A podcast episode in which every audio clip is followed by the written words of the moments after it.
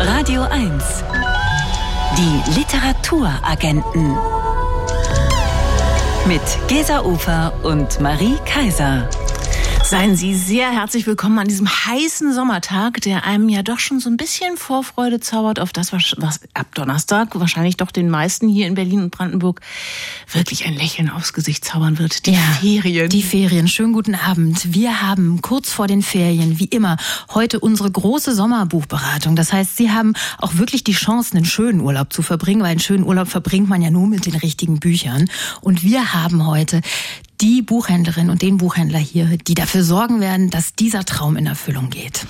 Wenn Sie vielleicht noch nicht das ganz perfekte Buch für Ihre Reise oder vielleicht auch für Ihren kleinen Urlaub auf Balkonien haben, dann schreiben Sie uns sehr, sehr gerne an literaturagenten.radio1.de oder noch besser rufen gleich an 0331 70 99 111. Und dann sind Sie vielleicht gleich hier bei uns on Air und kriegen eine ganz exklusive Beratung. Herzlich willkommen. In der kommenden Woche beginnen Sie in Berlin und Brandenburg die Sommerferien. Egal, ob Sie zu Hause bleiben, an die Ostsee fahren oder mal wieder ins Ausland. Entscheidend für den Urlaub ist am Ende sowieso vor allem eins, das richtige Buch im Koffer haben. Was, was steht da denn? Was denn das für ein Unsinn? Was habe ich mir denn da wieder andrehen lassen? Stopp! Ersparen Sie sich diesen Lesefrust. Wenn Agenten reisen. Die individuelle Buchtypberatung für Ihre Sommerferien. Und für unsere heiß ersehnte große Sommerferienbuchberatung stehen in diesem Jahr wieder unsere, ja, unsere super Buchberater der Herzen bereit. Ja, Stets reisefreudig und einfühlsam. Wir haben gerade überlegt, ne, im Grunde echt professionelle Berater. Also das Wort schon. Berater hat jetzt doch hier mit euch beiden wirklich seine Erfüllung gefunden. Eleni Eftemio von der Buchhandlung Leseglück in der Olauer Straße in Kreuzberg. Hallo Eleni. Hallo und Kurt von Hammerstein von der Buchhandlung Hund Hammerstein in der Schönhauser Straße in Berlin Mitte. Hallo. Hallo, die alte Schönhauser. Die alte, die uralte. die ist uralt. Schön, dass wir alle wieder zusammengefunden haben. Wenn ich am Flughafen euren Koffer aufmachen würde, bei so einer spontanen Sicherheitskontrolle, wie hoch wäre denn der Anteil der Bücher im Koffer? Wäre das so 50 Prozent Bücher, 50 Prozent Klamotten ungefähr? Also den Anteil könnte ich nicht sagen, aber ich nehme grundsätzlich doppelt so viele Bücher mit, wie ich eigentlich auch nur ansatzweise lesen könnte. okay. Ich hatte das auch neulich, dass ich wieder Übergepäck bezahlen musste von Büchern, die ich gar nicht bezahlt, eigentlich gar nicht gelesen hatte. Und du, Eleni? Ja, also ich war jetzt in letzter Zeit immer nur so eine Woche weg und ich glaube, so bei drei, vier Büchern habe ich es auch ein bisschen übertrieben. Aber äh, also ich glaube auch, dass ich immer zu viele Bücher mitnehme, weil ich immer so Angst habe, dass ich irgendwie äh, nicht genug dabei habe. Irgendwie, ja. Wie haltet ihr es eigentlich mit E-Books? Wenn es sein muss, also, Habt ihr so einen E-Reader dabei bei längeren ich hab, Reisen? Ähm, ich habe halt ein kleines iPad. Mhm. Wenn ich äh, irgendwie das Gefühl habe, jetzt ist das, was ich jetzt dabei habe, nicht das Richtige, dann lade ich mir auch mal was runter. Aber es mhm. passiert eher selten. Also es ist für mich leider gar keine Option. Ah. Ich scheitere tatsächlich am E-Reader. Ich ja. habe es mehrfach probiert, ich komme nicht durch, ich höre Bücher auf. Also das ist leider nicht für mich. Wie ist denn das bei dir, Marie? Also ich überhaupt nicht und vor allen Dingen in dieser Lesesituation am Strand oder in der Hängematte. Also da brauche ich irgendwie ein richtiges Buch, das dann auch so die Spuren des Urlaubs ein bisschen trägt. Ja. Die Eisflecken, die dann auf den Seiten sind. Total. Der Sand zwischen und ich den weiß Seiten. Nicht, man kann ja ja in E-Books auch irgendwie jetzt neuerdings, also was heißt neuerdings, man kann ja auch markieren, markieren Markierungen setzen und so, aber ich brauche auch tatsächlich dieses mit dem Stift da drin rumsaften können, wenn mir was ultra gut gefällt oder so. Ich bin auch nach wie vor kein echter E-Book-Freak. Ja, ja, ich schade. leider auch nicht. Ja. Und wenn ihr so diesem Sommer entgegenblickt, gibt es da ein Buch für euch äh, in diesem Sommer, auf das ihr euch mal abgesehen jetzt von allem, was man vielleicht sowieso schon kennt, besonders freut, dass ihr das diesen Sommer lesen könnt? Dass ihr euch vielleicht für den Urlaub aufspart? Äh, ja, ich habe schon angefangen, das zu lesen. Das ist ja das Tolle an unserem Beruf, dass wir Bücher bekommen, die noch nicht erschienen sind. Das neue Buch von David Mitchell, Utopia mhm. Avenue. Ich bin mittendrin und kann es kaum abwarten, das dann in 14 Tagen zu empfehlen. Und es äh, ist einfach ein tolles Buch. Was begeistert dich so dran? Die Zeit, die 60er Jahre in London, äh, kommt jetzt wahrscheinlich auch daher, weil ich gerade in London war, mittendrin. Und einfach die Sprache und David Mitchell ist einfach ein toller Autor und ja. einer meiner Lieblingsautoren. Klingt super, klingt auch wieder nach so einem richtigen Page-Turner, nach so einem ja. Großroman. Ne? Und bei dir, Kurt? Ich muss zugeben, den Mitchell habe ich vor zwei Jahren gelesen, als er auf Englisch rauskam. Ja. Das ist ja mein persönlicher Hausgott. Mhm. Also genau. über Mitchell geht nichts. Darum mhm. freue ich mich sehr, dass du ihn gerade liest. Und Utopia Avenue ist wirklich wieder so fantastisch. Äh, mir geht es äh, tatsächlich tatsächlich natürlich wie dir. Wir kriegen Bücher schon etwas äh, vorab und ich habe mich sehr gefreut über etwas, was in vier Wochen rauskommt, der neue Roman von Hernan Diaz. Mhm. Äh, das heißt Treue äh, im Englischen. Ja. Äh, Im Deutschen natürlich, auf Englisch heißt es Trust. aber meine allergrößte Freude ist, und ich glaube, er wird gerade nach vorne geschoben, der eigentlich erst Anfang September rauskommen soll, aber ich meine, er wird jetzt gerade schon ausgeliefert. Ist. Es gibt einen neuen Roman von Patrick Chan. Mhm. Und Patrick Chan, das ist wie Alex Capu in noch viel, viel lustiger und auch einer meiner absoluten Lieblinge. Wir werden ihn im September auch bei uns haben. Und da freue ich mich sehr, dass nach all den Jahren endlich ein neuer Patrick Chan kommt und bitte alle, alle müssen ihn lesen. Okay, das sind alles Bücher, die jetzt noch nicht zu haben sind, aber über die Bücher, die Sie jetzt auch schon käuflich erwerben können für Ihre Urlaubsreise, da werden wir jetzt in diesen kommenden zwei Stunden sprechen. Unsere Urlaubsempfehlungsshow hier bei Radio 1. Wenn Sie also auch möglicherweise noch nicht das ultimative Urlaubsbuch gefunden haben, rufen Sie uns unbedingt an 0331 70 99 111 für unsere maßgeschneiderte Ferienbuch Buchberatung von Eleni Eftimio und Kurt von Hammerstein. Und ich, weil die Nummer so schön ist, sage ich sie nochmal. Ja, 0331 70 99 111. Ja, hier bei der Radio 1 Sommerbuchberatung, da haben Sie uns nicht nur angerufen, Sie haben uns auch fleißig geschrieben. Und Leonie hat uns schon mal so vorab einen kleinen Hinweis geschrieben, was sie sucht. Und darüber sind wir sehr, sehr dankbar. Und jetzt ist sie am Telefon. Hallo Leonie. Hallo, Hallo. Leonie. Schönen guten Tag. Ja, wir haben schon von Ihnen gehört, Sie fahren nach Kroatien mit Ihren Liebsten im Zug. Und Sie sind äh, offenbar zu viert. Sind das denn alles Menschen in Ihrem Alter? Ja, richtig. Und dann suchen Sie ein Buch, was Sie sich dann also untereinander gut tauschen können und was irgendwie wahrscheinlich leicht sein soll, im Sinne von kein Schwergewicht, kein fetter Klopper, leicht lesbar, gute Sommerunterhaltung. Es soll auch nicht zu gruselig sein. Was lesen Sie sonst gerne? Ja, also ich bin da gar nicht so spezifisch. Ich lese gerne sehr viele verschiedene Sachen, aber da wir ja was Gemeinsames finden wollten, hatte ich schon mal so ein paar Referenzen genannt weil ich weiß, dass wir alle Sally Rooney Bücher gelesen haben und ähm, ich mag auch sehr gern Sadie Smith. Ja, irgendwie sowas, was was sich gut wegliest, aber durchaus auch Tiefe haben kann. Ja, Kurt, Eleni, unsere Beraterprofis hier an meiner Seite. Habt ihr da was, was euch einfällt? Vielleicht auch ja wirklich mit dem Schwerpunkt Kroatien, was irgendwie so in diese Richtung führt? Äh, also, hallo Leonie erstmal. Also Schwerpunkt Kroatien habe ich jetzt ähm, nicht, aber ich habe einen sehr tollen Roman von Stefanie Sargnagel, der heißt Dicht. Und dieses Buch äh, ist ein autobiografisch gefärbtes Buch über eine junge Frau, die heranwächst in Wien. Und es ist super lustig geschrieben. Das hat dieses, ähm, diesen klassischen Coming-of-Age-Charme. Und ich glaube, es wurden noch nie so Partys und Rauschzustände so beschrieben wie in diesem Buch.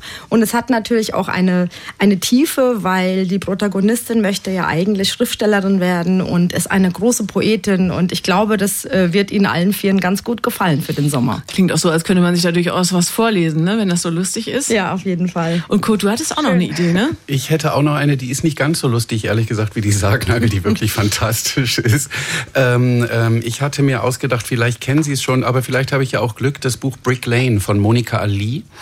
Nee, ähm, kenne ich noch nicht. Ah, das ist, äh, das freut mich zu hören, denn jeder, der das noch mal lesen darf als allererstes, hat wirklich Glück gehabt. Ähm, Monika Ali kann man sehr gut mit Sadie Smith vergleichen. Die beiden haben auch ungefähr gleichzeitig angefangen.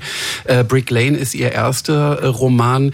Es handelt von einer jungen Frau, die äh, von Bangladesch nach England geht, um dort zu heiraten und im East End dann dort landet und äh, die üblichen Fragen, die auch von Sadie Smith oft gestellt und beantwortet werden, nach äh, Race, nach, ähm, nach Weiblichkeit, nach dem Verhältnis der Geschlechter. Das Ganze unglaublich lesbar, sehr rough manchmal und sehr zu meiner Freude, äh, das war nämlich lange nicht lieferbar, ist dieses Buch jetzt mhm. als Taschenbuch wieder rausgekommen. Das heißt, man kann es auch schwupps in seine Tasche packen und fix mitnehmen. Und ich glaube, für alle, die Sadie Smith gerne lesen, ist Monika Lee auf jeden Fall eine Riesenentdeckung. Mhm. Oh, das klingt gut. Super, also äh, genau, Leonie, und falls Sie das auf die Schnelle jetzt auch alles vielleicht nicht so schnell mitschreiben können, wir werden alle Tipps, die wir hier heute hören und die wir bekommen von unseren beiden Superberatern, die werden wir auch auf unsere Seite stellen. In diesem Fall also ähm, Stefanie Sargnagel mit Dicht und Monika Lee mit Brick Lane. Ja, ganz, ganz herzlichen Dank für Ihren Anruf. Ich hoffe, Sie sind zufrieden, Leonie. Ja.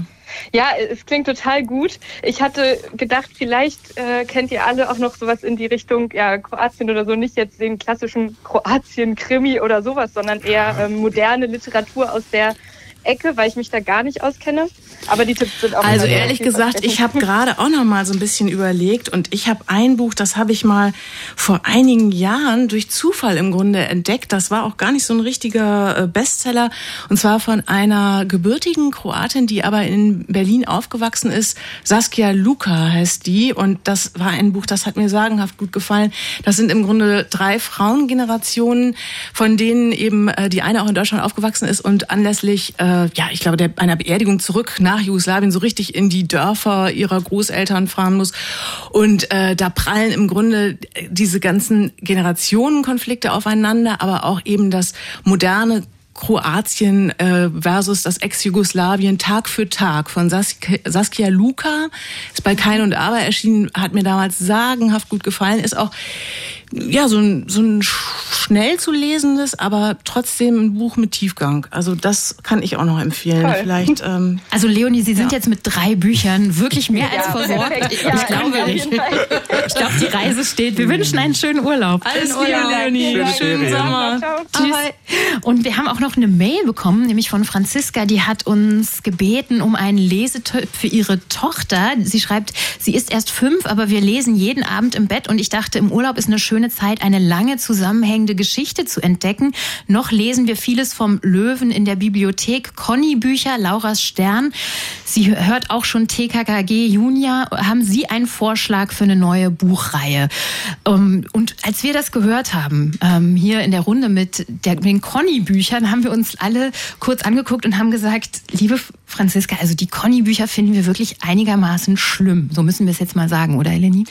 Ja, also da ist mir nicht wohl dabei, Conny-Bücher zu empfehlen. Ähm, deshalb habe ich mich gefragt, ob vielleicht Ihre Tochter und Sie Pippi Langstrumpf schon kennen. Das werden wir dann, äh, ja, also es wäre schön, wenn Sie die noch nicht kennen würden. Ansonsten äh, hätte ich noch die Idee von Fee Kremer, ähm, Rille, die Dschungelfreunde sind los. Da geht es um einen Zoogorilla, der aus Versehen im Dschungel landet und dort lernt er seine zwei besten Freunde kennen. Den ähm, Papagei Pepe und das Gürteltier Tattoo. Und es ist super einfühlsam und witzig erzählt. Das ist auch schön illustriert und das gibt auch drei Teile. Also das ist eine schöne Geschichte. Vielleicht ist das ja was für Sie. Ja, und auf jeden Fall ein bisschen aufregender und nicht ganz so brav wie diese Conny-Bücher. Da genau. freut sich die Tochter bestimmt. Wir können es uns nicht anders vorstellen, Franziska, und wünschen einen schönen Sommer. Und wenn Sie auch in den Genuss einer Buchberatung kommen wollen, einer Sommerbuchberatung, das geht ganz einfach. Sie müssen nur anrufen 0331 70 99 90 111. Der promovierte Wirtschaftswissenschaftler Georg Roth hat sich für drei Monate ins piefige Niendorf an die Ostsee zurückgezogen. Verschanzt könnte man vielleicht besser sagen, denn Roth hat die Nase voll von seiner Ex, genauso wie von seiner ganz und gar missratenen Tochter. Eigentlich ist er sein ganzes bisheriges Leben satt. Stattdessen träumt er davon, einen Roman über die Nazi-Verstrickungen seiner Familie zu schreiben. Eine Abrechnung, die ihn zum Bestseller-Autor machen soll.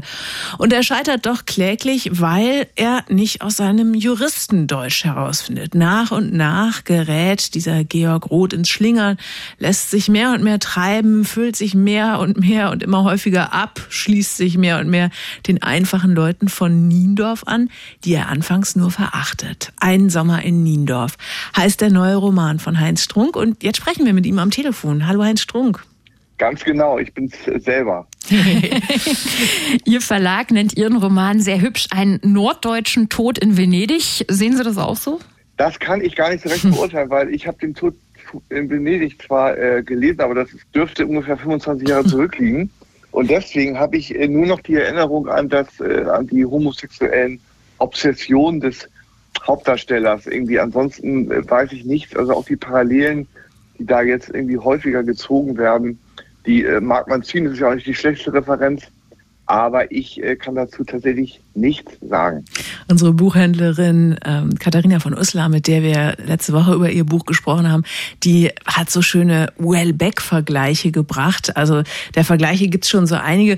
Ich habe im Netz auch noch eine sehr erboste Rezension eines Niendorf-Fans gelesen. Der war total beleidigt, wie sie es eigentlich wagen können, diesen schönen Ort als so trostlos zu verunglimpfen.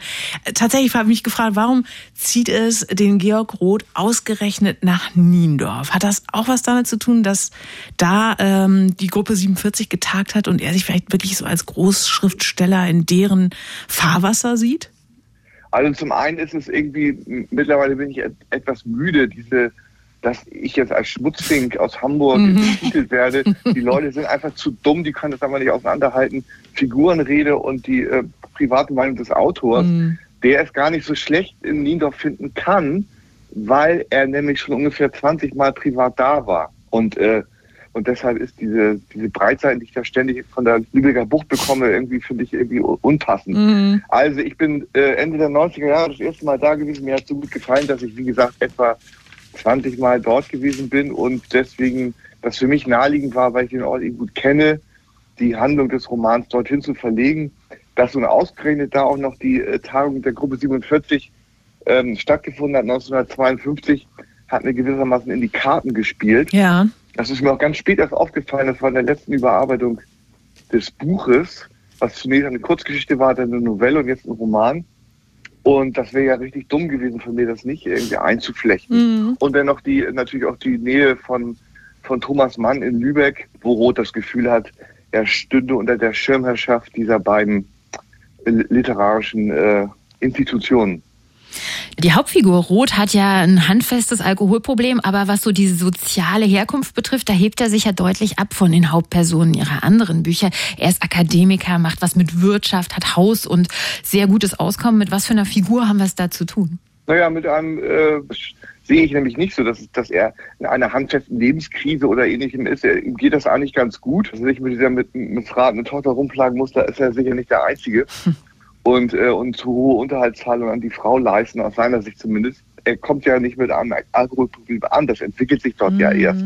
Also er ist eher der, der gesittete Rotweintrinker, würde ich mal so sehen. Und, äh, und er fährt nach Niendorf für drei Monate, bevor er seinen neuen Job antritt, um eben dieses Buch zu schreiben. Und er stellt sich das so vor, sein Leben war ja ein glatter Durchmarsch bis dahin. Und er stellt sich das vor, dass er vielleicht auch irgendwie dieses äh, erzählende Sachbuch ebenso gut hinbekommt wie alles andere in seinem Leben, was eben nicht der Fall ist.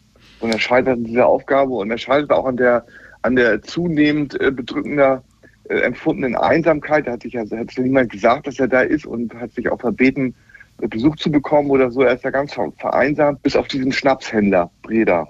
Diese Figuren, äh, Sie haben gesagt, 20 Mal waren Sie in Niendorf in der Vergangenheit. Haben Sie da auch wirklich diese Figuren aus Niendorf durch teilnehmende Beobachtungen gefunden? Betriebsgeheimnis, sage ich mal. Also Betriebsgeheimnisse, die Sie dann äh, in Ihrer Ausformung nachlesen können in Ein Sommer in Niendorf von Heinz Strunk, erschienen bei Rowold. 240 Seiten, kosten 22 Euro und wir danken sehr herzlich fürs Gespräch. Ja, bitteschön, gern geschehen. Eine Frage habe ich aber noch. Urlaub in Niendorf, nachdem alle Reaktionen da so negativ waren, machen Sie es trotzdem noch in Zukunft? Also ich bin jetzt nach Hohwacht ausgewichen, schon, schon seit längerem, weil da mein Freund äh, Rocco Schamoni ein kleines Anwesen hat. Und ah. das ist auch, die, die, die Gegend finde ich tatsächlich schöner, weil sie nicht so, nicht so äh, total dicht gebaut ist wie die Lübecker Bucht. Und ich fürchte auch, wenn ich mich in Niendorf blicken lassen könnte, aus eben schon genannten Gründen, dass ich da angefeindet werde. Und die Leute sind ja halt so, so sind ja so, wie sie sind. Und das möchte ich mir nicht antun. Das heißt, die nächsten Jahre werde ich mich in Niedorf sicher erstmal nicht blicken lassen. Wir wünschen einen schönen ja. Sommer. okay, danke, danke gleichfalls. Machen ja, ebenso. Ahoi. Tschüss. Tschüss. Gesa, ist es bei dir eigentlich wirklich so? Ich meine, wir lesen ja nun, wenn wir arbeiten, sehr, sehr viel. Aber ist es bei dir so, wenn du im Urlaub jetzt so ein Programm hast mit Besichtigungen und alles drum und dran, dass du dann das Gefühl hast, ich komme gar nicht zum Lesen, dann ist es für mich kein guter Urlaub? Puh, das ist echt eine gute Frage. Ich kann mich auf jeden Fall nicht so recht erinnern an irgendeinen Urlaub, wo ich wirklich nicht, gar nicht dazu gekommen wäre zu lesen. Doch, ich glaube, es ist mir immer mega wichtig. Mhm. Also selbst wenn irgendwie bis die anderen alle in die Puschen gekommen sind, wenn die, bis die sie aus dem Bett gestellt haben, ich finde, es ist eigentlich immer irgendwo noch so eine Lücke, wo man entweder morgens früh oder abends spät noch so ein bisschen rumlesen kann. Auf jeden Fall, ich habe auch immer irgendwas dabei. Oft kommt man natürlich, wie schon besprochen, überhaupt nicht dazu, dass alles dann irgendwie wirklich und ärgert sich, was man alles mitgeschleppt hat. Aber doch, eigentlich äh, lese ich immer. Wie ist es bei dir? Ich freue mich immer voll, wenn ich so Rundreisen mit dem Zug mache, weil das bedeutet, dass man immer regelmäßig diese Zeiten hat, wo man wieder zur nächsten Station mit schön mit dem Zug und ich liebe es im Zug zu lesen. Und dann weiß ich immer schon, ich werde sehr, sehr viel lesen in diesem Urlaub und dann freue ich mich vorher schon immer total drauf, weil ich weiß, ah, es lohnt sich. Ich werde diese Bücher nicht ungelesen wieder zurückschleppen, äh, wie das so oft der Fall ist. Ja, also genau. es besteht kein Zweifel. Äh, Lesen macht einfach extrem viel Freude, gerade wenn man endlich mal Zeit hat. Und wenn Sie möglicherweise in diesem Sommer auch wieder ein bisschen Luft haben, um endlich zu lesen und aber Ihnen noch das perfekte Buch dazu fehlt, dann rufen Sie doch an bei unserer Radio 1 Super Sommer Buchberatung unter 0331 70 99 111. Was, was steht da denn? Was denn das für ein Unsinn? Was habe ich mir denn da wieder andrehen lassen? Stopp! Ersparen Sie sich diesen Lesefrust. Wenn Agenten reisen. Die individuelle Buchtypberatung für Ihre Sommerferien. Und Nina hat uns geschrieben, Nina hat geschrieben, dass sie mit Begeisterung die Literaturagenten hört und auch schon in der Vergangenheit Empfehlungen von uns bekommen hat. Hallo Nina. Ja, hallo. Hallo. Das freut uns natürlich sehr, dass die Empfehlungen ein Erfolg waren.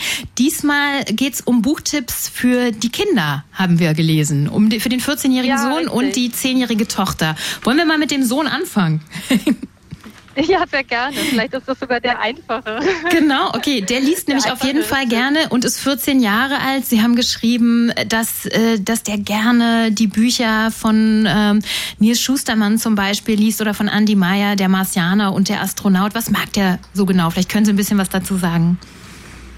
Ja, also grundsätzlich ist es bei meinem Sohn so, wir haben von klein auf immer gelesen zusammen und ähm, haben ihn, er war immer eigentlich ein, ein ziemlicher Bücherwurm und äh, liest auch bis heute noch gerne. Wir haben aber so gemerkt, dass äh, genau, es ist so, dass wir ihn immer mit Buchstoff äh, versorgen müssen. Also er macht es nicht mehr so, dass er sich selber irgendwie darum bemüht, was ihn interessiert, aber er es muss halt absolut spannend sein. Mhm. Und ähm, genau, wir haben halt schon unheimlich viel äh, unheimlich viel durch. Ursula Poznanski haben wir, glaube ich, fast alle Bücher gelesen. Genau, das Neueste ist jetzt, sind jetzt eben diese Bücher, ähm, genau, der Marsianer, dieses hat er mit großer Begeisterung verschlungen im letzten Urlaub. Und ich glaube, es muss so ein Stoff sein, der so ähnlich packend ist. Okay, ähm, Nina, ich sehe hier schon Hände, die sich in die Luft recken. Der Kurt ja, hat, glaube ich, Ideen. Hallo Nina, hier ist Kurt. Ähm, und ich freue mich, dass ich den, den einfacheren abbekomme mit Ihrem Sohn.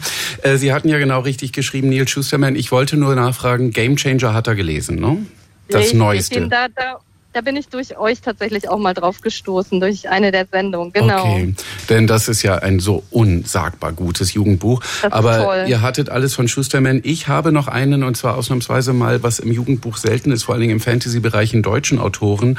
Äh, Rainer Wegwert heißt er.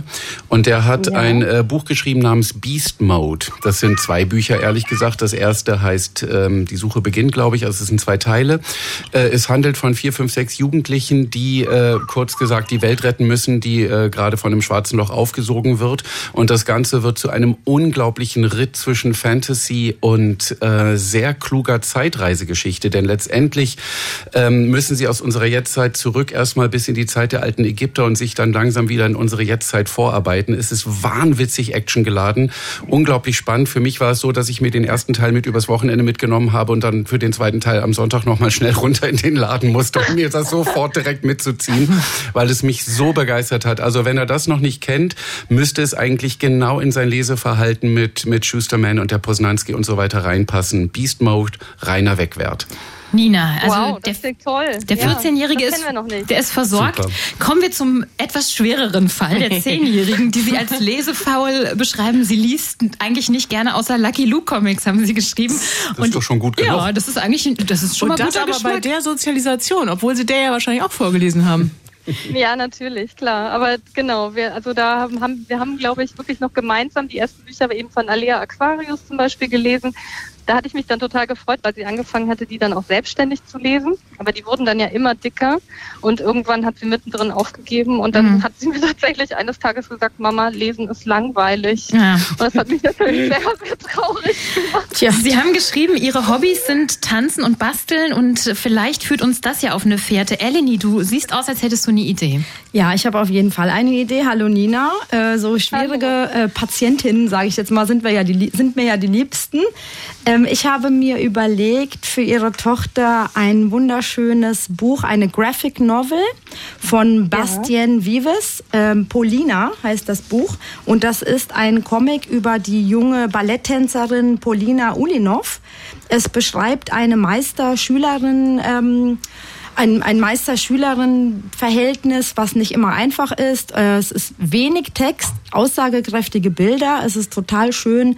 Und ich glaube, ähm, wenn Ihre Tochter tanzbegeistert ist, muss sie sowieso ähm, Polina kennenlernen. Und wunderschön illustriert und äh, ja, für Lesefaule eigentlich perfekt. Vielleicht wäre das ja was.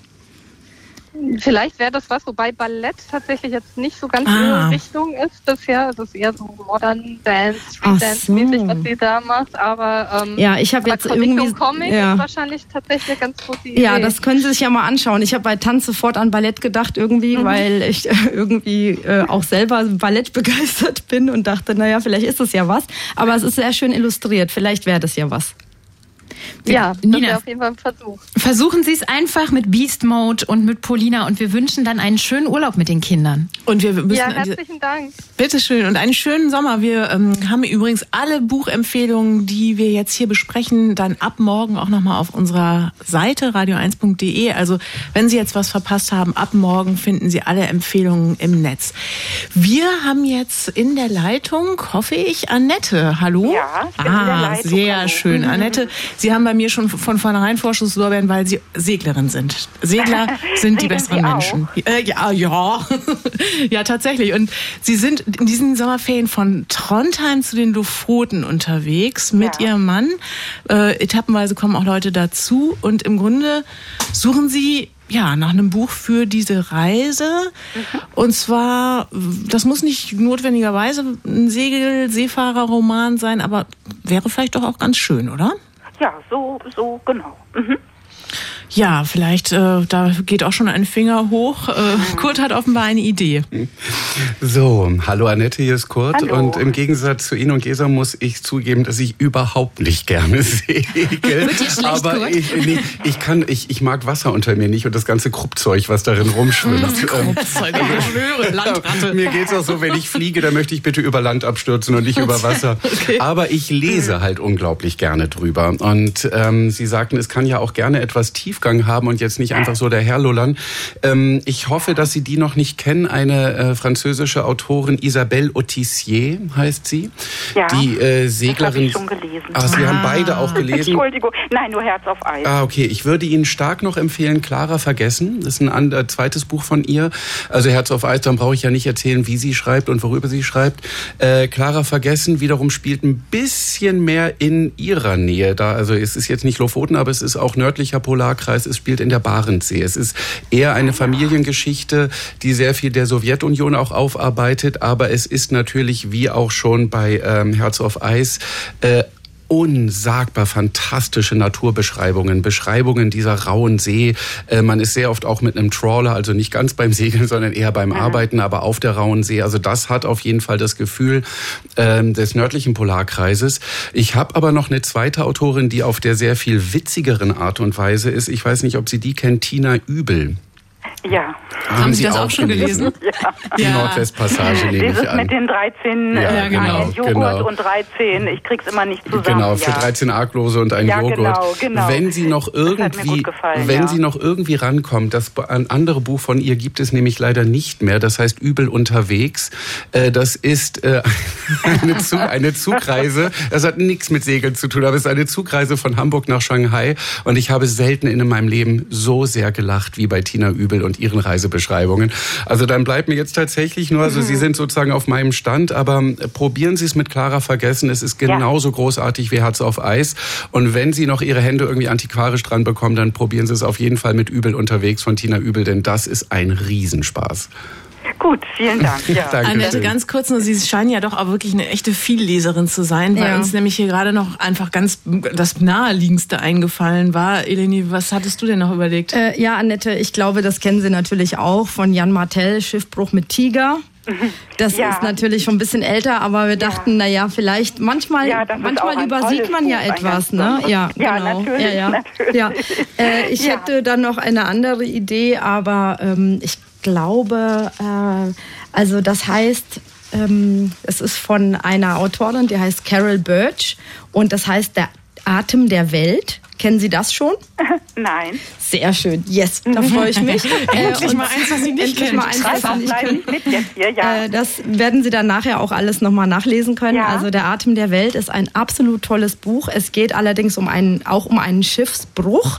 Mhm. Ähm, aber es ist eine Geschichte, eine Expedition, eine Expeditionsgeschichte, eine Entdeckung einer neuen Welt, neue Tierarten und ähm, ja, spielt die meiste Zeit auf See bis zum Schiffbruch eben. Also es ist ein absolut tolles Buch und dass Sie das nicht kennen, freut mich ja schon mal. Und ich kann es natürlich gesehen. nicht auf ja. mir sitzen lassen. Ich schiebe noch einen dazwischen. Ah, jetzt haben Sie nur, weil es, nur weil es Norwegen ist und Sie sagten, Sie stechen in Trondheim in See und das ist ein Buch, was äh, ganz in der Nähe spielt.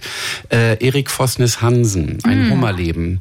Fantastischer äh, Roman über das äh, Aufleben und Absterben eines äh, großen Ferienhotels äh, in den norwegischen Bergen. Hat jetzt also überhaupt nichts mit ein Hummerleben. Also Hummer, Hummer wie das Tier, ja. genau. Äh, der Autor ja. heißt Erik Vosnes Hansen. Mhm. Und das Buch heißt Ein Hummerleben, wird dann morgen natürlich auch dann äh, in unserer Leseliste dann erscheinen. Da hat man dann wenigstens einen wirklich unglaublich schönen Roman aus Norwegen.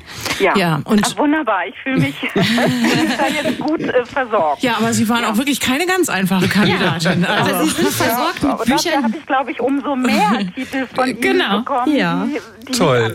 Bücher zum Absaufen auf jeden Fall. Ja. Annette, wir wünschen einen schönen Segelurlaub. Vielen Dank. Alles klar. Schöne Danke für die Sendung und die Beratung. Danke. Gerne. Danke. Und wir haben noch jemanden, der sich eine Beratung wünscht und das ist Holger. Und Holger, Sie sind mir jetzt schon sympathisch, denn ich habe auf meinem Zettel stehen, Sie mögen gerne epische Schinken. Hallo Holger. Hallo, schön. Ich habe mir gerade schon den, äh, das Hummerleben aufgeschrieben. Ich glaube, das könnte mir, mir aufgefallen. genau. Sagen Sie mal noch ein bisschen mehr zu dem Buch, was Sie suchen, außer dass es ein epischer Schinken sein soll. Ich, ich nenne einfach mal ein paar Buchtitel. Ne? Also mhm. wir fangen mal an, 100 Jahre Einsamkeit, Der Gott der kleinen Dinge, Das Aha. achte Leben. Mhm. Dann habe ich verschlungen Hanya, Jan, Jana, Jana Gihara. Mhm. Das letzte fand ich nicht ganz so gut wie die ersten mhm. beiden. Und im Moment lese ich gerade von den Wins, Don Winslow, äh, äh, City on Fire. Das ist ja so der Hammer. Also ich lese auch im englischen Original. Mhm. T.C. Boyle, Murakami braucht ihr mir erst gar nicht zu empfehlen. Die habe ich alle gelesen. Genau, okay. episch, episch gute Ich glaube, ich glaube, Kurt hat schon eine Idee. Ich sehe es da schon blitzen in den Augen. Hallo Holger, wir lesen, glaube ich, so ziemlich das Gleiche. Mir gefiel jetzt die neue Jana Gihara auch nicht mehr so gut, muss ich sagen, hätte man ein bisschen kürzen können. Ja. Ähm, ich weiß nicht, ob Sie das Buch kennen, Die Optimisten von Rebecca Mackay. Nein, ein Freund von mir sagte mal, das ja. ist das Buch, was die Jana Gihara eigentlich gerne hätte schreiben wollen, als sie ein wenig Leben geschrieben hat. Äh, kurz gefasst, das Buch spielt auf drei Ebenen. Die Hauptebene ist 80er Jahre in Chicago Boys Town, äh, Boys Town also schwule Szene und AIDS. Super. Es ist also mhm. wirklich, also wie bei Jana Gihara, aber es ist nicht ganz so ein Leidensporno, wenn ich das mal sagen darf, wie die Jana Gihara. Es ist ein ja. fantastischer Roman, der auf zwei anderen Ebenen noch spielt, beide in Paris, einmal um den Ersten Weltkrieg herum und einmal zur Zeit äh, des Anschlags vom Bataclan. Jahren. Es ist also oh, wirklich kein super. Happy Reading, aber es ist nee, fantastisch. Ist ja. Mir fielen noch äh, zwei ähm, weitere Titel ein. Du musst, glaube ich, kurz noch einmal den Titel nennen. Ich ja, Entschuldigung, die Optimistin, das, ne? die Optimisten, also Mehrzahl nicht, genau, die Optimisten, mhm. Rebecca Mackay. Mhm. Ähm, äh, und mir fielen noch zwei andere Titel ein, weil Sie im Vorgespräch auch, glaube ich, Indien erwähnten dass genau, Sie das mal interessieren würde. Ja. Es gibt einen deutschen Autoren namens Christopher Klöble, der äh, auch mit einer Inderin verheiratet ist und die Hälfte seines Lebens immer, also der wechselt immer zwischen Deutschland und Indien. Der hat ein Buch geschrieben, das heißt Das Museum der Welt, ziemlich dicker Schinken, äh, sehr viel unterhaltsamer, muss man sagen. Es ist also etwas auf der leichteren Ebene, eine großartige Geschichte. Es geht um eine der größten Expeditionen des 19. Jahrhunderts. Das waren drei bayerische Brüder, die über drei Jahre durch Indien gereist sind. Und der Trick an dieser Geschichte ist, dass äh, die Geschichte erzählt wird aus der Sicht eines zwölfjährigen Jungen, der Inder ist, der okay. als Übersetzer für die angestellt ist, weil er so ein Sprachgenie ist und der im Endeffekt die ganze Zeit selber als äh, Anthropologe und Ethnologe sich diese Bayern anschaut und sich einfach nur wundert, warum verhalten die sich eigentlich immer so seltsam. Also das ist ein toller. Und dann dachte ich noch an einen indischen Autoren, äh, den wir natürlich alle kennen von der Weiße Tiger. Äh, das ist Aravind Adig, ähm, also mhm. Adiga A geschrieben, aber Adi, glaube ich, ausgesprochen. Das Buch heißt Golden Boy. Es handelt von zwei Brüdern, äh, die beide probieren aus der Armut äh, ähm, zu fliehen und zwar per Sport. Es ist ein wunderbarer Roman, der uns insbesondere das jetzige Indien wirklich unglaublich gut erklärt ähm, und nahelegt. Also das wären nochmal zwei Titel zu Indien. Wow, super, Holger, Sie sind super. versorgt, oder? Oh, das ist alles wunderbar, das passt ganz genau. Und einen noch, nur weil Sie Murakami sagten. Sorry, ich höre nicht auf. Da sind wir wieder bei David Mitchell. David Mitchell ist wie Murakami, ja. nur mit viel besserer Sprache und noch viel mehr Imagination. Also einfach alles von David Mitchell lesen. Den habe ich mir schon aufgeschrieben, kenne ich noch nicht und ich werde ihn auch im Original lesen. Sehr schön. Holger, berichten Sie, wie Ihre Ferien waren. Sie werden sehr lesereich sein. Wir wünschen viel Spaß. Danke. Ciao. Tschüss. Dankeschön. Tschüss. Tschüss. Im Osterurlaub nach Portugal, in den Sommerferien nach Schweden, im Herbst eine Woche Städtetrip nach New York und dann noch Skiurlaub zum Jahresende in Österreich. Der moderne Mensch reist gern und die meisten haben diesen Reisetrieb bisher auch ziemlich ungeniert ausgelebt. Aber durch die Pandemie und auch die zunehmenden Sorgen ums Klima ist bei einigen ein Umdenken passiert, so auch bei der ehemaligen Reisejournalistin Maria Kappeler. Die hat ein Buch darüber geschrieben, wie wir mit dem Herzen reisen reisen und die Welt bewahren können. Lovely Planet heißt es und wir sind jetzt Maria, mit Maria Kappler verbunden. Schönen guten Abend. Hallo, danke für die Einladung. Der Reiseführer Lonely Planet, das war ja mal sowas wie die Bibel für alle, die abseits der ausgetrampelten Pfade reisen wollten. Lang, lang ist's her. Fernreisen gehörte damals fast so ein bisschen zum Lifestyle. War das bei Ihnen auch so? Und was hat Sie zum Umdenken gebracht? Ja, ein Stück war das bei mir sicher auch so. Also ich muss dazu sagen, ich komme jetzt aus einer Familie, wo eigentlich wo es keine weiten Reisen gab. Ich habe fünf Geschwister und wir waren sehr viel wandern und so weiter. Aber natürlich als Studierende dann, dann kam auch die Zeit der Billigflieger auf, bin ich durch Europa gereist, schon auch viel mit dem Zug, aber natürlich auch geflogen, habe erste Fernreisen gemacht, dann eine halbe Weltreise, aber irgendwann habe ich dann gemerkt, ähm, ja, das ist jetzt auch nicht so das Wahre, denn eigentlich zerstören wir ja durch diesen Reisetrieb sehr vieles. Deshalb hat sich das dann mit mir Stück für Stück, also bei mir Stück für Stück verändert. Ich hatte auch immer das Gefühl, wenn ich nur ganz kurz wo bin und vielleicht sehr wenig ähm, Kontakt habe zu Einheimischen, dann fehlen mir da irgendwie die Erinnerungen, dann war ich gar nicht Teil von etwas.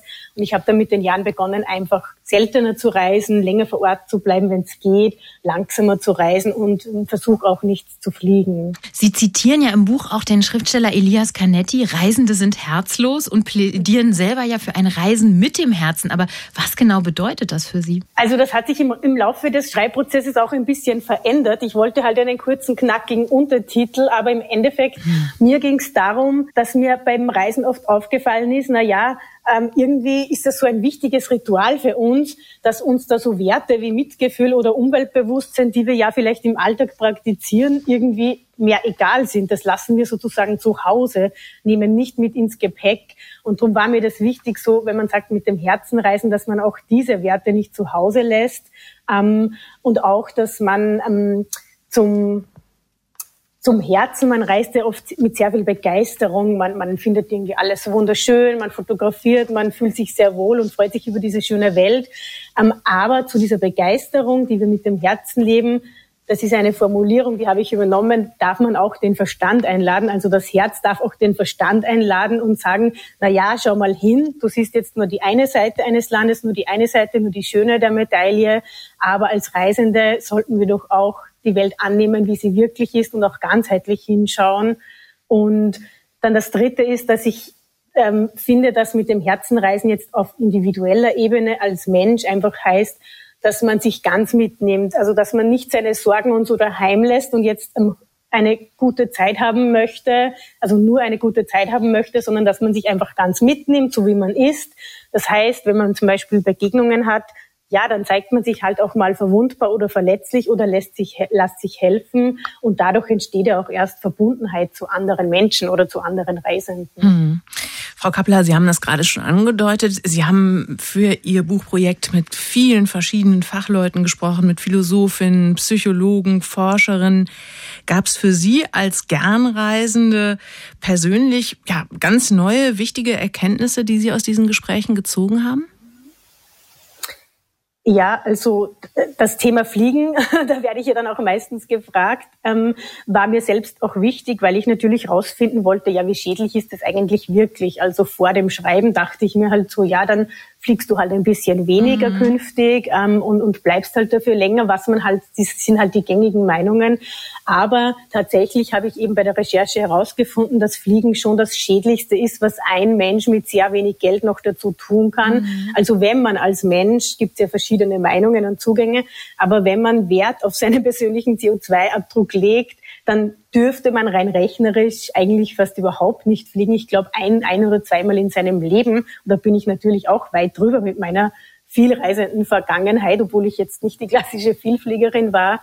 Ähm, was ich auch wichtig fand, ich habe mit einer Sinnforscherin gesprochen, ähm, viele Menschen reisen ja, weil sie auch, ja, sie möchten irgendwie dem eigenen Leben und dem Reisen Sinn verleihen.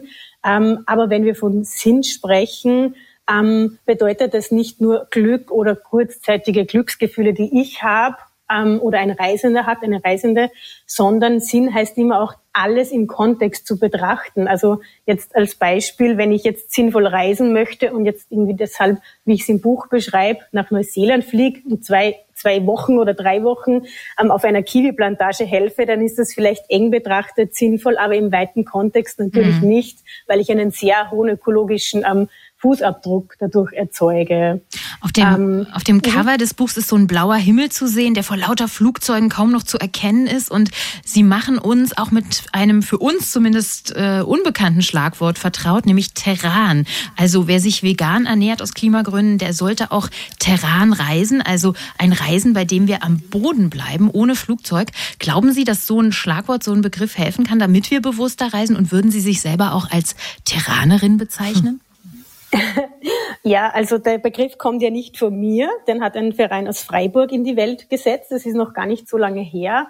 Schlägt aber schon sehr hohe Wellen scheinbar. Ähm, am Anfang war ich mir ehrlich gesagt nicht sicher, aber ich denke, dass der, also wie ich das finden soll, aber ich denke, der Mensch ähm, braucht immer Orientierung und ähm, mit, also nun denke ich einfach, dass, ähm, dass wir Gegenbegriffe brauchen, neue Begriffe, an denen wir uns orientieren können, weil jetzt ist es so, das Marketing ähm, hat auch sehr viele Begriffe, also die Reiseindustrie, die Flugindustrie und das Tourismusmarketing verwenden auch sehr viele Begriffe, die uns glauben lassen, ja, äh, die Welt geht gerade quasi unter, wir haben multiple Krisen, aber ja, wir können weiterhin natürlich so reisen wie bisher. Ähm, und deswegen, glaube ich, braucht es solche Gegenbegriffe. Und ähm, Terran ist eigentlich ein, ein schönes Wort. Ich habe mich jetzt schnell daran gewöhnt und ja, mittlerweile würde ich mich eigentlich auch als Terranerin bezeichnen. Ja, vielen herzlichen Dank. Also ich nehme vor allen Dingen mit aus diesem Gespräch, dass Sinn eben nicht identisch ist mit Reiseglück. Aus dem Gespräch mit Maria Kappeler über Lovely Planet mit dem Herzen reisen und die Welt bewahren. Erschienen ist das Buch im Verlag Kremeyer Scheriau, hat 224 Seiten und kostet 23 Euro. Ganz herzlichen Dank, liebe Frau Kappeler. Danke, schönen Abend. Ja, und einen schönen Sommer. Tschüss. Tschüss. Danke. Tschüss. Was, was steht da denn? Was denn das für ein Unsinn? Was habe ich mir denn da wieder andrehen lassen? Stopp! Ersparen Sie sich diesen Lesefrust. Wenn Agenten reisen. Die individuelle Buchtypberatung für Ihre Sommerferien. Und Antje hat's richtig gemacht. Antje hat uns geschrieben und wir haben Antje nochmal angerufen. Hallo, jetzt ist sie in der Leitung. Ja, hallo.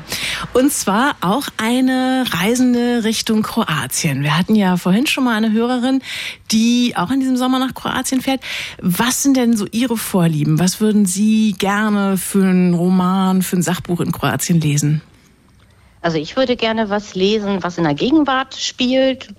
Zum Beispiel sowas wie Unterleuten von Juli C., die das ja sehr schön in äh, Deutschland geschrieben hat. Wenn es da irgendwas gäbe, fände ich das super. Mhm. Ja, äh, also ich hätte was, also fällt mir gerade spontan ein, ich weiß nicht, Jaguda Marinic, kennen Sie die zufällig? Das ist ja wirklich eine ganz tolle Kolumnistin, Bloggerin. Die hat, äh, das ist ein Sachbuch, Gebrauchsanweisung für Kroatien. Also das ist sozusagen keine Romanfassung, aber das sprach mich total an. Äh, das ist also im Grunde nochmal so, ein, so eine Art Erklärstück, äh, ja, welche Worte man richtig aussprechen können muss, um von Kroaten als, weiß ich, Sprachgenie gelobt zu werden. Es geht darum, wie man sich den Fisch zubereiten lassen muss. Also wirklich richtig praktisch. Aber Eleni, du hattest, glaube ich, ja. noch ähm, eine, eine Romanempfehlung. Genau, hallo Antje. Ich glaube, dass Gebrauchsanweisungen für Kroatien müssen Sie sich auf jeden Fall einpacken, weil da sind auch ganz viele aktuelle Infos ähm, zu Land und Leute und die aktuellen Küstenorte und so weiter. Aber wenn das Sie einen, ich gerne. Ja, wenn Sie einen schönen Roman lesen wollen, ähm, dann kann ich Ihnen den Roman Bora empfehlen, äh, benannt nach einem starken Wind. Ähm, und zwar von einer Autorin, die heißt Ruth Zerha.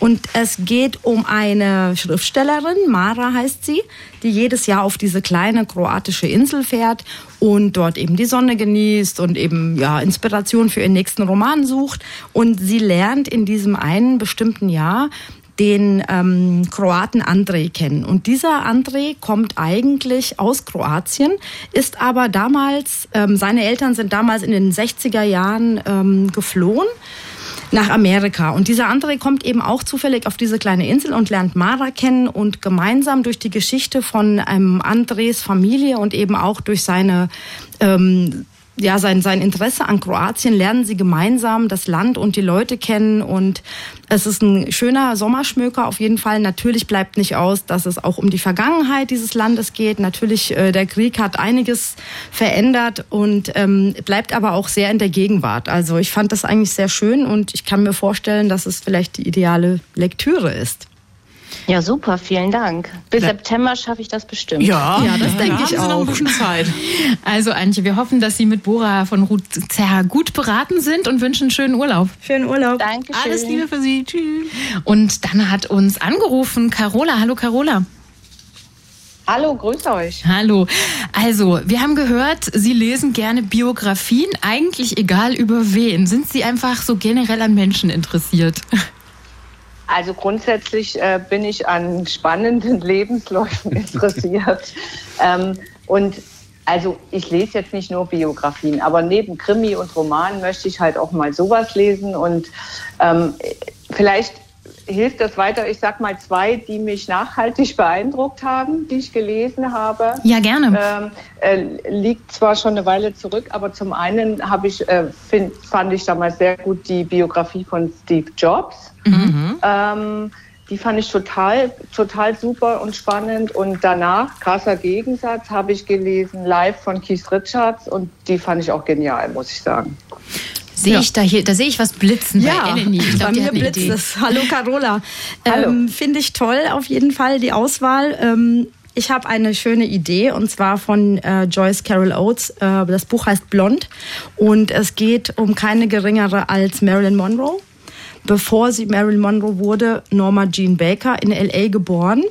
Diese Frau war absolut eine Legende, nicht nur als diese blonde äh, Hollywood-Legende, wie wir sie kennen, sondern eben auch ihre, ihre Kindheit wird da drin beschrieben, ihre Sehnsüchte, einfach beeindruckend geschrieben, fantastisches Buch. Und wenn Sie das nicht abschreckt, das Buch hat 1024 Seiten, der ideale Schmöger für den Sommer. Das schaffen Sie ja. bestimmt bis Ende des Sommers zu lesen. Also es ist wirklich ein ganz tolles Buch und man lernt nochmal äh, Marilyn Monroe von einer ganz anderen Seite kennen und kann auch verstehen, warum sie sich ähm, aus diesem kleinen Dörfchen oder diese, dieser kleinen, äh, ihrem kleinen Leben da irgendwie dieses Hollywood-Star aufgebaut hat. Und das ist wirklich ein ganz tolles Buch. Okay, und dazu vielleicht super. noch gesagt natürlich, dass Joyce Carol Oates wirklich auch eine der besten ja. Gegenwartsautorinnen ist, die es im Moment Autorin. überhaupt gibt. Fantastische ja. Autorin. Super ja. sprachgewaltig, eine, eine absolute Empfehlung. Also Carola, ich kann mich da nur anschließen. Dass ich habe das vor Jahren gelesen und ich habe es immer noch so vor Augen. Ein Spitzenbuch, also wirklich. Sind Sie gut versorgt, Carola, mit Blond? ich denke ja. Sonst war wohl auch noch die Bowie-Biografie ganz die, lohnend, ne? Ja, weil Sie Keith Richards gesagt haben, dann mögen Sie wahrscheinlich auch gute Musik, wie ich mir das jetzt so vorstelle vorstellen kann. Ja. Äh, David Bowie, da gibt es ja tausend äh, David Bowie-Biografien. Und ähm, es gibt auch ein äh, absolut tolles Buch, das äh, super schöne Fotos drin hat. Und ähm, das kann ich Ihnen auch empfehlen. Ich muss jetzt nur noch mal schnell schauen, wie wir, äh, wie das ja, heißt, genau. Das heißt, die. Das liefern wir gleich das noch liefern nach. wir gleich das nach. Ich habe hab das Cover Sie vor Augen, nur weil es jetzt so spontan war, äh, weiß ich jetzt nicht genau den Carola, Titel. Sie hören ja weiter. Wir sagen gleich wir noch, gleich wie das heißt. Genau. Und Sie sind ja jetzt erstmal mit tausend Seiten ganz gut versorgt. Ich glaube, nee. dass die ausgelesen sind. Wir wünschen einen schönen Urlaub, Carola. Euch auch einen schönen Schöne Tag. Ferien. Danke. Tschüss. Danke. Tschüss. Und wir haben noch jemanden, der angerufen hat, nämlich nochmal Antje, eine andere Antje. Hallo Antje. Hallo. Hallo, schönen guten Abend. Ja, von Ihnen wissen wir noch gar nicht so richtig viel. Ähm, Sie haben offenbar Juli C. sehr gemocht und gern gelesen. Äh, was ich habe, suchen Sie? Ja, ich habe ich, also ich habe viele, viele, viele Jahre nicht gelesen mhm. und lesen können, weil der Kopf nicht frei war und habe mit Juli C. unter Leuten begonnen. Mhm. Fand das am Anfang recht anspruchsvoll, aber es hatte ein versöhnliches Ende, Gott sei Dank. Äh, und jetzt äh, habe ich angefangen mit dem Roman Die, äh, Der Gesang der Flusskrebse. Und? Und ähm, jetzt bin ich im ersten Drittel und habe irgendwie die Angst, dass es traurig wird und tragisch wird und habe so das Gefühl, ich werde es zu Ende lesen auf jeden Fall, dass mein, mein Herz gerade so nach was bisschen gesellschaftskritischem, humorvollen strebt. Ah. Also irgendwas Leichtes für den Sommer, vielleicht mit einem sarkastischen Blick auf die Gesellschaft. Aber, Aber gern auch mit einem Happy End, wenn ich Sie richtig verstehe. Ja, wie auch immer. Das ist dann, aber es sollte, ja, ich wünsche mir irgendwie was Unterhaltsames, wo ich halt schmunzeln kann und wo ich jetzt nicht so ein beklemmendes, bedrückendes Gefühl bekomme bei jedem Satz, äh, so wie es mir gerade mit den Flusskrebsen geht. So ein bisschen, obwohl mhm. die Schreibart und Weise total faszinierend ist, ja. Hat jemand von euch eine Idee? Ich, ähm, ich, ich kenne das Gefühl, was Sie haben, Antje. Ich brauche manchmal auch einfach nur Happy Reading, mhm. ähm, was auch, äh, also das heißt ja gar nicht, dass es jetzt anspruchslos sein soll, aber dass mhm. es einem vielleicht ab und an mal auch ein bisschen von den Furchtbarkeiten der Welt entrückt und einfach ein gutes Gefühl gibt. Ne? Ähm, ja, und das Buch hinschmeißt und sagt, stell dir vor und einfach in Lachen ausbricht. Genau, genau. Ja. Und ich habe das, das ist natürlich, äh, das ist natürlich toll, dass Sie sagen, Sie haben schon so jahrelang nicht gelesen, denn da darf man jetzt aus Jahren seine Lieblingsbücher Bücher fundus einfach was raussuchen. Ich ähm, habe äh, mir sind jetzt ad hoc gerade mal drei Bücher eingefallen. Vielleicht mhm. kennen Sie eins von diesen drei noch nicht. Ähm, das erste äh, wäre von Brian Sewell, ein britischer Autor, das Buch Pavlova. Das müssen Sie sich so vorstellen, als wenn Erich Kästner nicht gestorben wäre, sondern Brite geworden ist und einfach weitergeschrieben hat. Genau so okay. ist das. Es ist die Geschichte eines Althistorikers, der aus welchen Gründen auch immer plötzlich in Peshawar in Pakistan sitzt und ein halb äh, einen Esel an der Seite hat der ein halbes Jahr alt ist. Und er beschließt mit diesem Esel zusammen zu Fuß von Peshawar zurück nach England zu wandern. Das ist ein zauberhafter Roman, der überhaupt nicht wichtig ist, aber unglaublich elegant geschrieben und sehr, sehr lustig ist. Mhm. Und dann habe ich noch zwei, einen auch sehr jetztzeitigen aus den letzten Jahren, Benjamin Myers, auch ein Brite. Das Buch heißt Offene See. Äh, es ist eins der wunderschönsten und optimistischsten Bücher, die ich je gelesen habe. Es äh, spielt im Sommer 46 in England, also erster Nachkriegssommer, und es ist die Geschichte eines 16-jährigen Jungen auf der Suche nach Arbeit, äh, der eigentlich noch mal die letzten Ferien genießt, bevor er wie alle anderen in seinem Dorf dann in die Bergminen muss. Und der hat eine äh, lebensverändernde Begegnung mit einer alten Dame, also aus seiner Sicht alte Dame, ich glaube, die ist ungefähr Mitte 40. Ähm, und was die beiden zusammen erleben, gehört zu dem Schönsten der Gegenwartsliteratur, was ich seit langem gelesen habe. Und einen dritten möchte ich Ihnen noch ans Herz legen, einfach weil es so ein fantastischer Autor ist. Ich hatte ihn am Anfang auch schon mal erwähnt, Alex Capu, ein mhm. äh, Schweizer Autor, der auf Deutsch schreibt. Und der hat äh, unter anderem das Buch Leon und Louise geschrieben.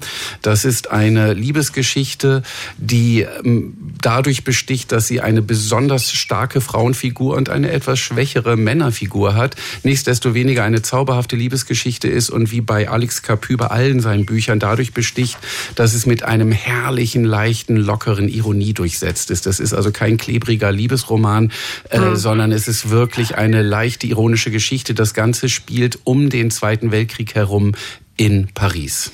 Also ah, Antje, wenn Sie jetzt nicht versorgt sind mit Büchern für den Sommer, dann, dann weiß ich es auch nicht. Das ist super. Ich habe auch fleißig mitgeschrieben. Schön. Mir eingefallen. Ich habe davor auch die Jüdin gelesen, wo ich mir auch den Teil 2 äh, unbedingt kaufen werde. Was mhm. äh, mich jetzt aber interessieren würde, ob es irgendein Buch gibt, was jetzt in der aktuellen Situation ähm, auf die Gesellschaft blickt. Also ich habe meiner Schwester ein Buch geschenkt, was ich mir unheimlich äh, gerne kaufen möchte. Das ist die große Pause. Ja. Ähm, und gibt es vielleicht schon was Vergleichbares, wo man die äh, Corona-Zeit aufarbeitet, wo Schriftsteller das irgendwie humoristisch verarbeitet haben? Also humoristisch nicht das Einzige, was ich kenne, was tatsächlich eine etwas lustige kleine Geschichte ist, ist äh, im äh, Galliani Verlag erschienen. Tja, und jetzt bin ich sehr, mir fallen jetzt wieder Titel noch. Das ist die Geschichte eines Autoren, den ich sowieso sehr gerne mag. Ich bin, stehe jetzt ein bisschen auf dem Schlauch, aber wir werden das gleich nochmal nachrecherchieren, der in das Waldhäuschen seiner ah, Freundin ja. zieht. Habe ich auch gelesen, ähm, total gemocht. Äh, und es ist eine unglaublich mhm. lustige Geschichte von einem raus. Mann, der halt mhm. vor Corona flieht in den Wald und denkt, er ist der totale Naturmensch, ist er aber überhaupt überhaupt nicht.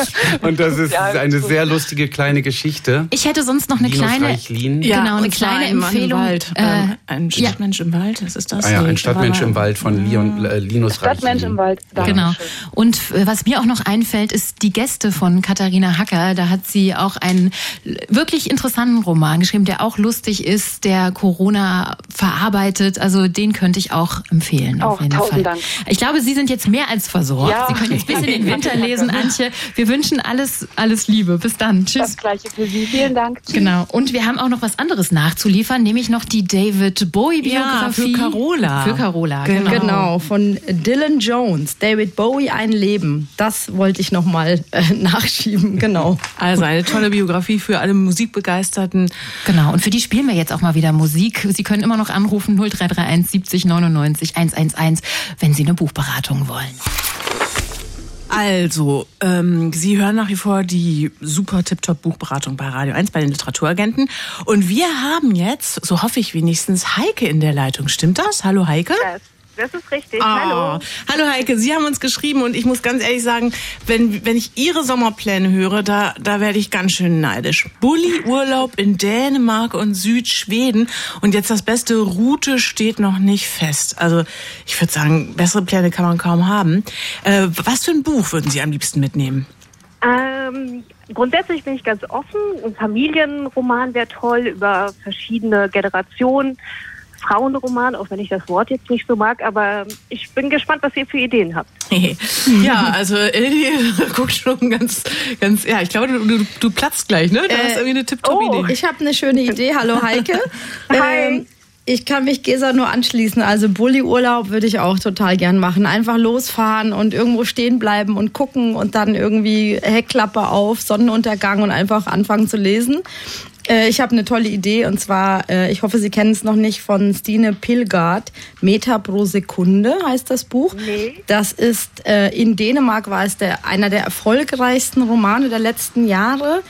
Es hat sogar die Auszeichnung der dänischen Buchhändlerinnen und Buchhändler bekommen, die Goldene Lorbeer. Und in dem Buch geht es um eine junge Familie, die in ein Dorf ziehen, also total in the middle of nowhere. Und die Protagonistin hat einen kleinen Sohn und der Mann ist Lehrer und er ist auch so ein typischer Lehrer und ist auch sehr ja, so ein bisschen spießig und sie langweilt sich so ein kleines bisschen in ihrem Leben, hat aber einen tollen Job als ähm, Kummerkastentante bei einer äh, Zeitung und mhm. diese Antworten, die sie gibt auf die äh, Hörer, äh, auf die Schreiberanfragen beziehungsweise auf die Menschen, die eben äh, von Kummer geplagt sind, sind so unglaublich witzig und es ist echt wirklich ein, ein tolles Buch und es zeigt so Land und Leute und so wie die Stimmung in Dänemark ist und ähm, ja, hat mir sehr gut gefallen und ja, ist ein sehr schönes Buch für den Sommer, finde ich. Heike, klingt das, klingt das, das wie Musik? Ja, toll, wäre ich ohne euch nie drauf gekommen. Wunderbar. Das freut uns. freut uns sehr und wir beneiden weiter um den Urlaub und wünschen viel Spaß. Schicken Sie uns mal eine Karte. Tschüss. mach ich, mach ich. Alles klar, wir freuen uns. Tschüss. Tschüss. Tschüss. Tschüss. Und dann hat uns Annette angerufen. Hallo Annette. Ja, hallo. Hallo. Wir haben gehört, äh, dass Sie auch nach Dänemark fahren, so wie die Heike, mit der wir gerade gesprochen haben, aber gerne was suchen in Richtung Biografie, Romanbiografie und da Sie selber auch gerne malen, vielleicht auch was über einen Maler oder eine Malerin. Sind wir genau. richtig informiert? Jupp, genau. Und außerdem fahre ich mit zwei Rädern und nicht mit vieren. Mm.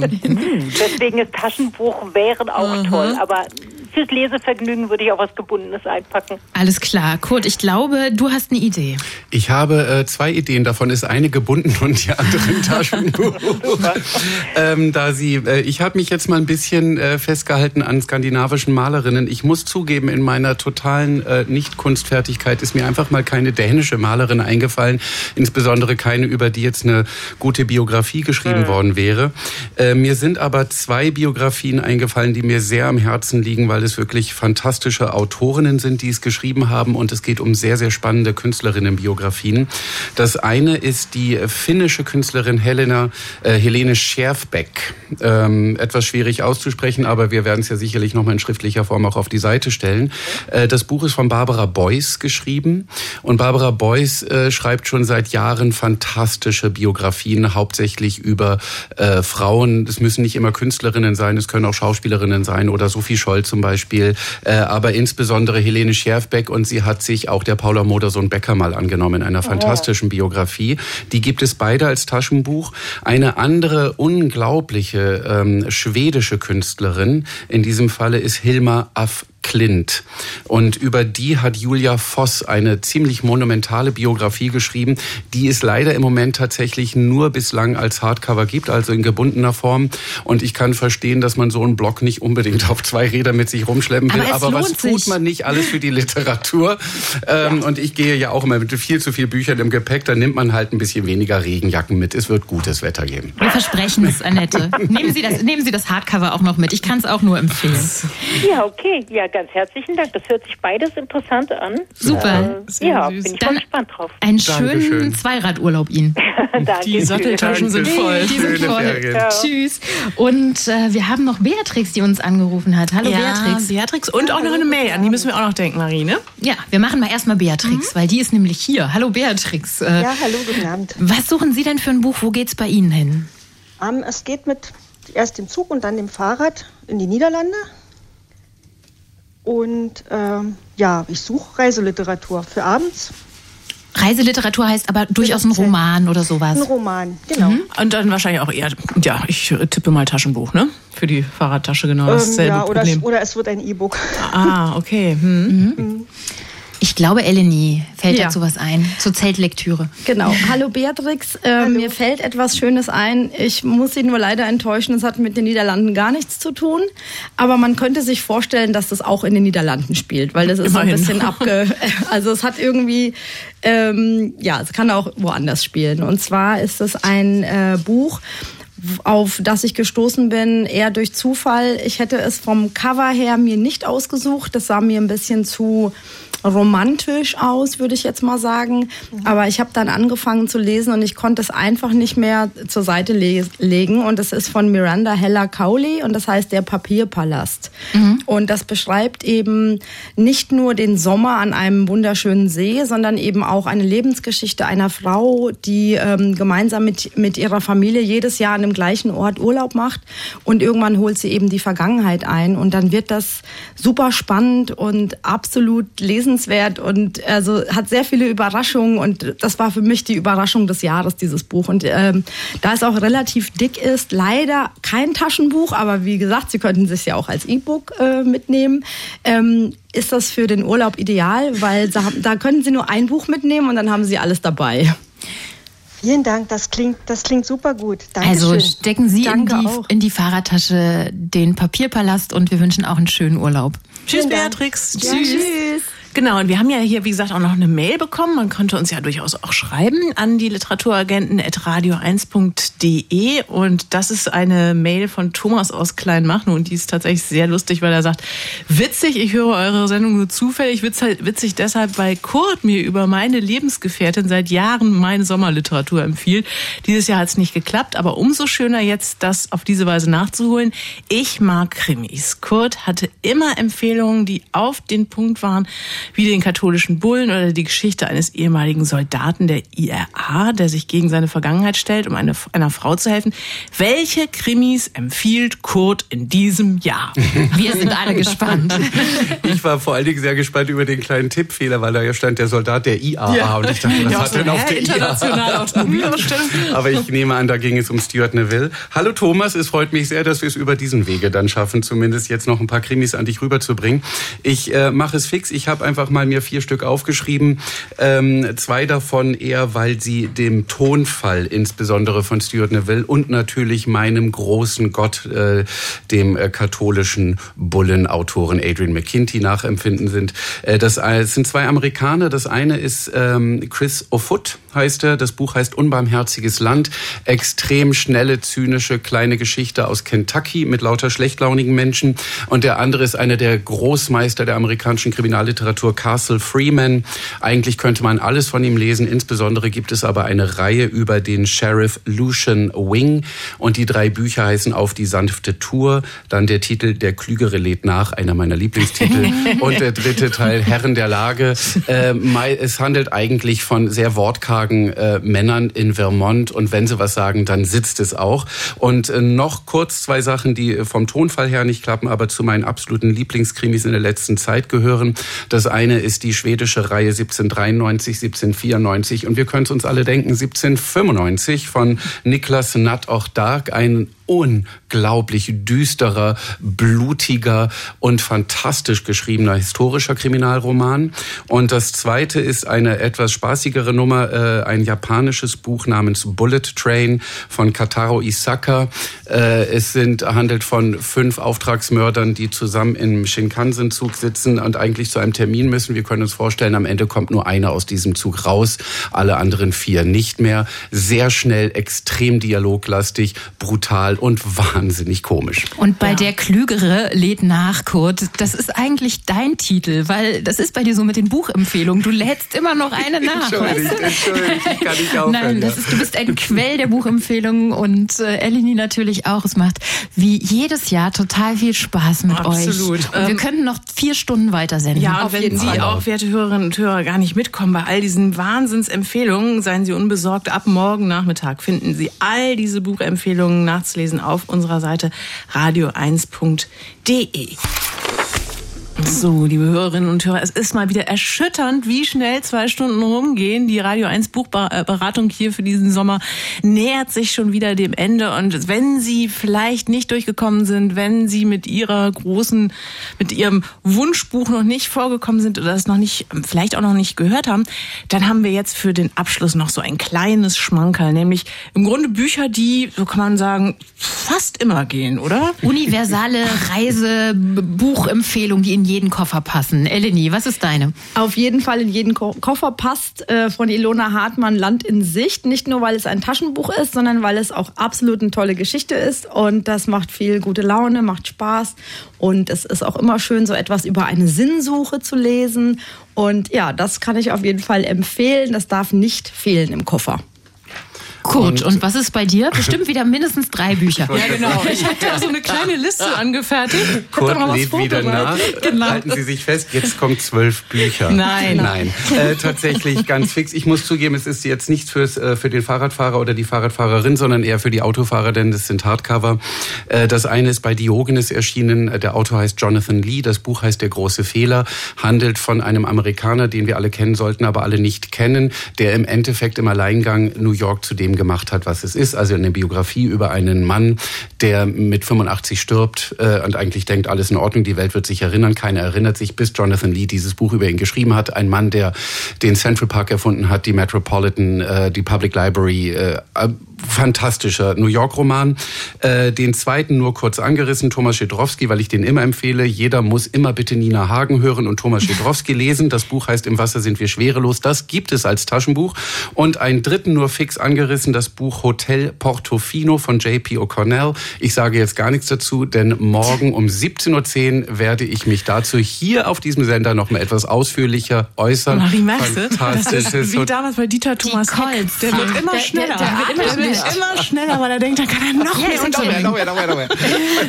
Also morgen 17.10 Uhr kommt dann Hotel Der Portofino. lädt schon wieder nach und äh, wir sind auf jeden Fall wirklich versorgt. Wir sind mit, mit Leseglück äh, versorgt und passenderweise heißt ja natürlich auch der Laden von Eleni Eftemio.